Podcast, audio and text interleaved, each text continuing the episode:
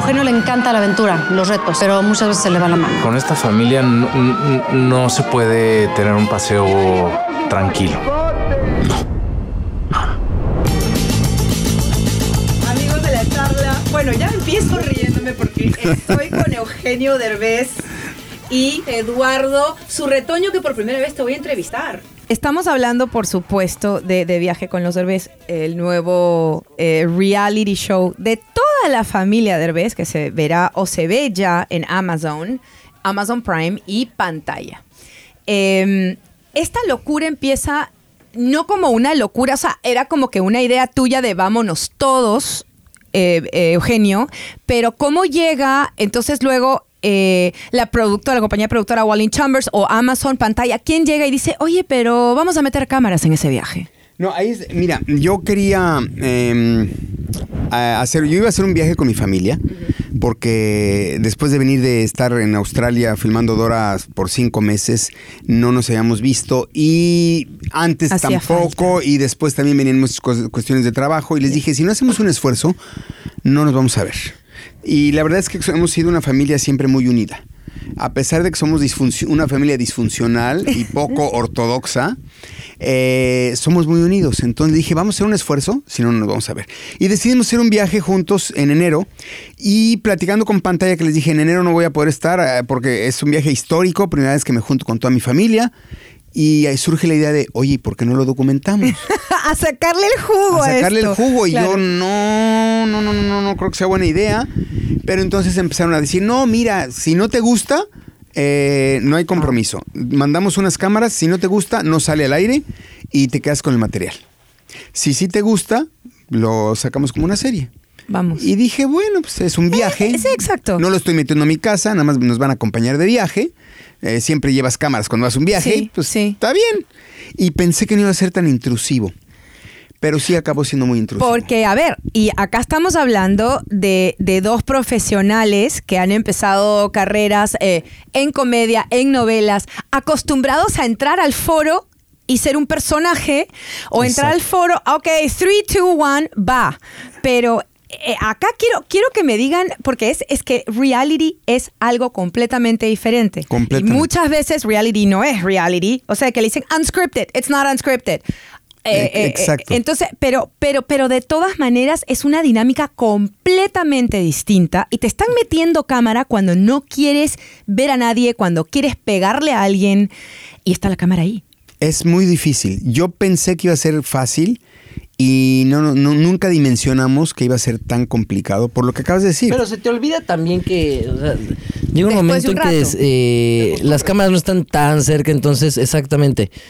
Eh, Porque no es que tengas la cámara. La gente ve la cámara como si la tuvieras ahí en- enfrente, pero obviamente son muy inteligentes. Claro. Te ponen el micrófono en la mañana y se van lejos, con lentes muy largos. Y entonces eh, llega un momento en que sientes que no están por ahí, pero sí te están viendo todo el tiempo y te están escuchando todo el tiempo. sí Entonces, es- o sea, sí, al- los primeros días fue como incómodo, pero ya, o sea, el tercer día ya fue como de, ya no existen y te sueltas y y pues ese es ahora el sí, problema, que te sueltas y empiezas a decir cosas que quizá no como gorda en tobogán. o que no dirías usualmente frente a una cámara. Y entonces yo, yo como que eh, a veces criticaba un poquito los, los realities, ¿no? Porque decía, ay, ay, no es cierto, o sea, hmm, eso está actuado, ni modo que no se den cuenta que está la cámara. Pero sí, lo que pasa es que la cámara se aleja, porque en- eh, O sea, la si, la, bien. si la tuvieras tan cerca, te darías cuenta y entonces te cuidas más. Entonces se van lejos para que no, no, no intervenir y te sientas con la libertad de hablar más de lo que debes. Claro. Pero es muy invasivo. Honestamente sí fue mucho más invasivo de lo que pensamos y sí es de alguna manera es incómodo y, y- y nos pasó. O sea, yo creo que al segundo día ya estábamos diciendo eh, ¿por qué aceptamos hacer esto? ¿no? Claro, claro. Bueno, José Eduardo fue más, más sencillo para ti. O como que. Pues mira, yo No, me- Él salió de ser Derbez a, a- ser José Eduardo Kardashian. Ya él la manejaba Pero así no, como. aparte, mira, es que ir al viaje sin hijo y sin esposa o sin pareja también tiene una ventaja. o sea, Bueno, pero eso lo decidiste tú. Bueno. O sea, yo- me la pasé muy bien, lo gocé mucho ese viaje. También la sufrí, hubo sus momentos que la sufrí, pero fue algo muy divertido. Eh, me reí mucho. Eh, creo que no me enojé en todo el viaje, eso lo agradecí más, sí. mucho. Vamos ahora a, a- a esa parte. Eh, Eugenio, eh, ir a... Vamos a empezar primero con la familia, ¿no? O sea, te dicen, bueno, si tiene cuatro hijos de cuatro diferentes mujeres, lo primero que cualquier persona dice, Carón. ay, típico macho latino y seguro que es un desastre porque ni siquiera los ve a los hijos. O sea, eso es lo primero que piensan. ¿Cómo logras unión? O sea, porque, porque ustedes son unidos y están Sí. todo el tiempo. ¿Cómo logras esa unión de cuatro mamás, de hermanos que a lo mejor no convivieron? Eh, ¿Cómo logras ese balance? Porque es que es difícil. Es difícil, justamente por lo que acabas de decir, somos una familia muy disfuncional, muy poco eh, orto- ortodoxa, atípica totalmente, y sin embargo, eh, desde muy chiquitos yo me acuerdo eh, que siempre trataba de unirlos. Siempre, cada fin de semana yo pasaba, recogía a mis hijos, a cada uno, uno por aquí, me tardaba yo medio día en recogerlos. Pero eh, se la pasaban muy bien. O sea, siempre, nunca jamás en la vida se ha mencionado la palabra en mi familia medio hermano. Son, es tu hermano y tu hermana. Y punto. Eh, y siempre traté de que estuvieran muy, muy unidos. Eh, y yo creo que eso eh, resultó, muy, resultó muy bien porque de entrada nunca se han peleado. ¿Y la- las ¿eh? relaciones entre las madres? Mm, todo era a través mío, nunca, nunca, ellas nunca se hablaron entre ellas. Este, eh, y mi historia es, es muy, eh, algún día, esa es otro, otra historia, un día tengo que contarla porque, Sí. eh, como bien dices, mucha gente se imaginaría que mi personalidad debería de ser pues la de un cuate más macho y más Ah, total. acá, y, y yo soy mucho más tímido. Y, Y de ganas- machista cero, o sea, nada que ver. Me gustaría algún día contar mi historia, pero, pero algún día lo haré. Porque es muy curiosa. No, no, de hecho, eh, yo empecé a escribir una serie basada en mi vida aquí en Estados Unidos que se llamaba Don't Judge Me. Porque lo primero sí, que oyes cuando pues sí. dices, este cuate tiene cu- cuatro hijos de cuatro, dices, dices, oh, es- este ha de ser una fichita. Sí, sí. Y es como, don't judge me, primero escucha mi historia y luego, ¿no? Pero creo que algo ha de haber hecho bien porque la verdad es que cada vez que veo a todas las familias que, que tienen pleitos con entre los hijos o por una herencia o por lo que tú quieras, me doy cuenta de que algo hice bien porque mis hijos de verdad no sabes qué unidos son, cómo se quieren, cómo se respetan y lo van a ver en la serie. De verdad hay mucho cariño entre nosotros y somos una familia muy unida a pesar de ser tan disfuncionales. José Eduardo, your take on that? Estoy totalmente de acuerdo y, y lo mencionaba hace rato que creo que sí somos este unos derbés antes y después del viaje. Wow. Y, y creo que de una u otra forma, para bien o para mal, nos ayudó esto, ¿no? Entonces, pues Es que no había escapatoria, un mes together. sí es un mes. muchísimo. Pero el mismo techo, ¿eh? ¿Ah? mm, sí, mismo departamento y todo. Mismo cuarto sea, con Badir.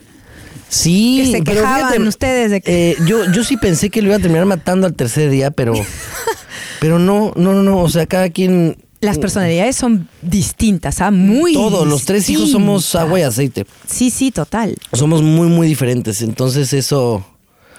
Pues puede llegar a, a, a haber un choque, pero no, la verdad lo manejamos bastante bien.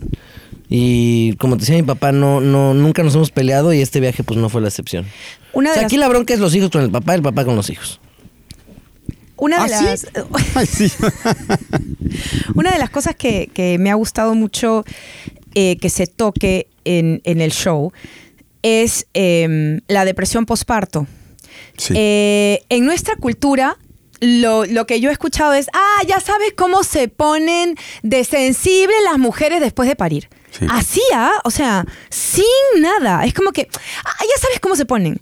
No, no es que yo tampoco quiera estar promoviendo el empastillamiento, porque sobre todo en Estados Unidos es, I am depressed. No es que esté sad porque me pasó algo, estoy triste, no, estoy deprimido. Pastillas. Exacto. No estoy hablando de eso, pero la depresión postparto sí existe. Así Y es. Aislinn estaba pasando por ese momento. Sí. ¿Por qué? Porque, y que tenemos que explicarlo.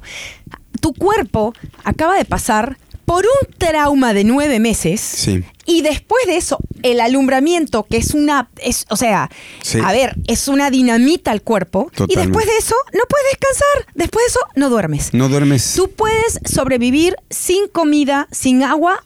o, eh, creo que es primero, te mueres si no tomas agua y luego si no tienes sueño, no si comes. Sí. O sea, lo importante que es el sueño. No, creo que es al revés. Bueno, no sé. No, primero agua, después ¿Agua? sueño y luego comida. Así es. Wow. Entonces, entonces, ¿qué pasa? Si no duermes, o sea, te puedes volver loco, es la Sí, verdad. te puedes volver loco. Entonces, ¿qué pasa? Ais- Aislinn con la niña, este, eh, eh, a ver, no, no es solamente eso, es, es, acabo de dar a luz, eh, no puedo dormir, y no es Aislinn, son todas las madres. Yo lo he visto en mis amigas, lo he visto en mi hermana, no puedes dormir y lo que necesita tu cuerpo es dormir. Sí. O sea, la, madre naturaleza es brutal en ese sentido. Así es. Y, y, y, y se ha abierto y ustedes también, o sea, lo, lo vemos en, en el show. ¿Sabes qué? Estoy en un momento horrible y, y- y en el momento de que, eh, eh, creo que le escuché decir una vez como que los hermanos le decían, ay, pero ¿qué te pasa? No eres así. Y ella decía, ya sé que no soy así, no me molestes. Sí. Lo comparo con, a ver, por, por algo me encanta, me encanta la charla, por algo me encanta estar hablando sin tapujos en un podcast. Cuando, por ejemplo, cuando yo tengo el periodo, le digo a mi novio, en los próximos cinco días todo está mal. Siento que me vas a dejar, siento que el mundo se acaba, que todo... Y yo sé que en cinco días pasa, pero mi cuerpo me está diciendo que no. La experiencia me dice que va a pasar, Ajá. pero esos cinco días todo está mal. Exacto. Y entonces sabes que va a pasar, pero, pero, o sea, pero tus hormonas te están diciendo lo contrario. Sí, pero qué bueno que se lo dices así, se lo explicas, porque a veces Siempre. los Luego hombres no no, lo explican. Lue- Luego no lo explican, y entonces estás tú que, oye, pero sí. ¿qué te pasa? ¿No? Y aunque uno ya sabe que, porque puede ser por ahí, Mi instinto periodista siempre le diga, a ver, Haces no, muy bien. O sea, en los próximos cinco días no se te ocurra. qué ¿no? O sea, bueno, que así deberían ser las mujeres, que nos adviertan, porque luego nos llega el trancazo y, y ya que está el drama, luego es que te enteras que estaba en su periodo. Pero eh, aquí, por ejemplo, el- lo que le pasó a Aileen fue eso, o sea, venía de, de, de, de París. Y, y- y llegamos al viaje eh, a los pocos meses y traía un poquito de presión. Y a eso eh, súmale que, que no podía dormir en el viaje. Aparte de que ya llevaba varios meses sin dormir desde que nace la nena. Sí. Allá en Marruecos, la nena, por el jet lag o por lo que tú quieras, no se acostumbró y no estaba durmiendo en las noches. La niña empezaba a dormir a partir de las 5 de la tarde y de, de la mañana, digo, y entonces no podían dormir y dormían cuatro horas al día. Fue muy, muy traumante para ella y obviamente estaba de malas todo el día. Y, y- y se sentía mal porque decía, yo así no soy, me estoy peleando con todo el mundo, pero es que me siento muy mal y no he dormido y la niña... na, na, na". Entonces sí, hay, hay mucho drama en la serie, involuntario, pero pues acaba viendo drama. Voluntario. Pero bueno, sí, me encanta. Otra de las cosas, las peleas entre ah, Alex y Eugenio son, o sea, me- o sea, brutales, pero me encantan, porque es así, pum. Y óyeme, ¿le tienes miedo a Ale? Claro que por- le tengo miedo yo y todo el mundo que la Es conoce. pánico. Ahí, él conoció ahí la diferencia entre pánico y terror. Sí, la verdad sí. Y luego, es que la gente nos ve en las redes sociales y dicen, La pareja "Ay, perfecta". Pero ya tiene un bonito". carácter tremendo, Tiene un- claro, claro, Tiene claro, tres claro. caracteres, no tiene uno, tiene ni dos, tiene tres. Sí, Sí, sí. sí, es- es- Y luego la queja de el, el padre controlador.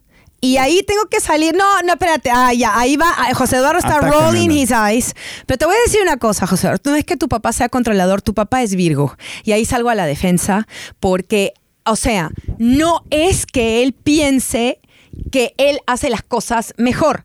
Lo que él piensa es que, o sea, es como que, no, es que mira, vamos a hacer esto a tal hora y tal hora y tal hora. Lo que está tratando de hacer es que todo salga bien. La perfección Exacto. existe. La perfección no existe. Gracias. Pero en nuestra mente de los Virgos es como que, pero es que nosotros tenemos que control, tenemos que trata para to make sure that everything runs smoothly. Exacto.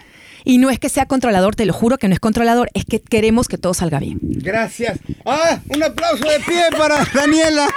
La defensora. La manga, ¿qué? O sea, eso de andar controlando a la gente es vive y deja vivir, cada quien sus rollos, cada quien sus cubas, Ajá. y deja que la gente sea feliz. Acabas de ir a República Dominicana, me dijiste, ¿no? Sí, ¿Conociste algo? sí. No, el hotel nada más. No, no, no. Me dijiste que no saliste del hotel porque tu mamá nunca quiso salir del hotel. No, no, no, no, no, no, Te dije mil veces. Mi mamá no salió del hotel, pero yo sí salí. Tú, tomamos tours, salimos en bicicleta. Por Dios, me habías dicho que casi... Nada más te dije, mi mamá no salió, yo sí. Yo voy a compartir, yo voy a compartir una, una experiencia de hace dos años en el que voy a Perú con mi mejor amigo y mi novio. Ambos por primera vez van a visitar Perú porque no son peruanos. Uno es americano, el otro es Mexican American. Y lógicamente, eh, bueno, a- acá, acá Eugenio me va a entender. El viaje en- fue en diciembre, yo lo empecé a planear en abril. Claro, claro, ¿No es claro, cierto? claro. Entonces, bueno, cuando llegamos tenemos el horario del tour, o sea, el guía te recoge a las 7 de la mañana, te deja no sé qué, y al final ha terminado mejor amigo abrazándome y diciéndome, ha sido la mejor experiencia, así se viaja, Claro. así se conoce, gracias. Así, exacto. Pero claro, yo me quemé las pestañas por cuatro meses planificando cada minuto. como debe de ser. Exacto. Eres- eh, caray, ¿por qué no hay más virgos en este planeta? No, no, no, por favor, no. No, así estamos bien. Bueno, nos están acá haciendo las, la- el- eh, las señas de que tenemos que terminar. Wrap up. ¿Qué nos pueden, eh, eh, eh, de- no sé, una, una, eh, un pensamiento final con el que nos puedan dejar para de viaje con los Orbes? Mira, em, bueno, primero que nada que si, si quieren conocer la serie y conocernos más a fondo, pues que ya, ya está disponible a, a través de la aplicación Pantalla en Estados Unidos y, este, y en Amazon en el mundo entero. Eh, pero yo creo que la familia es lo más importante que, que- que hay en la, en la vida. Eh, yo por eso, lo que dije hace rato, eh, no importa si si son hijos de diferentes mamás, no, no importa si, si, si vienen de un fracaso, de un matrimonio eh, divorciado, lo que sea. Creo que cultivar eh, eh, que, que la familia esté unida es lo más importante que puede haber. Yo eh, durante muchos años fui un workaholic y, y descuidé mucho a mis hijos. Bueno, Fui. soy. Pero últimamente trato de, de unirlos más, ¿sí o no? Hasta se Pero quejan. trátale un poquito más. Ay, por Dios. Tú también, vente más seguido para acá. Me encanta. Ahí está. Y yo Él creo igual que- abierto que el padre. I Sí. love it. I love it. Hay que. Mira, es que te, te voy a confesar algo que porque lo estamos viendo justo ahorita. Si yo me vengo, me dice, vente a Los Ángeles, aquí convivimos, aquí platicamos. Yo le digo, órale, va. Llego a Los Ángeles, no está. ¿No lo ves? no lo veo, está ocupado. Y siempre resulta que el día que yo me regreso a México, ese día se queda libre. Y ya tiene libre de todo tipo de trabajo. Ay, José. Pero si regreso, Ay, ni sus José luces, Eduardo. no aparece. Es la semana con más trabajo en su vida. Este, bueno. Ahora va mi versión. Ay, José Eduardo, necesitamos traerte para la promoción de la serie, porque vamos a estar por promoción de tal fecha a tal fecha. Entonces agarro y le digo, pues sí, me caíste para venir a promocionar toda la semana que vamos a estar de promoción. El día que termino, ese día ya puedo convivir contigo. Ah, no, el día que termina la promoción. ¿Cuándo termina la promoción? ¿Hoy? ¿Cuándo se regresa el señor? Mañana. Mañana. Mm. Ahí está, entonces, echa- échale ganitas, dices, bueno, terminé hoy, me dos días por mi papá y luego ya, me, siento regreso. como en terapia, pero aparte estás sentada como terapeuta. Le falta su libreta y su pluma. Estás así de, ahora entiendo. ¿Qué imagen ven aquí? ¿Qué, versión cree la audiencia de la charla que es la correcta? Pues ahí nos van a avisar. Sí, este, pueden votar, este, los que me apoyen van a ganarse un pase para ver, ay, sí. este, Dora la exploradora en DVD. Ay, sí. Eugenio José Eduardo, muchísimas gracias por estar en la charla. Gracias, Daniela, gracias. Véanlo, o no, mejor no.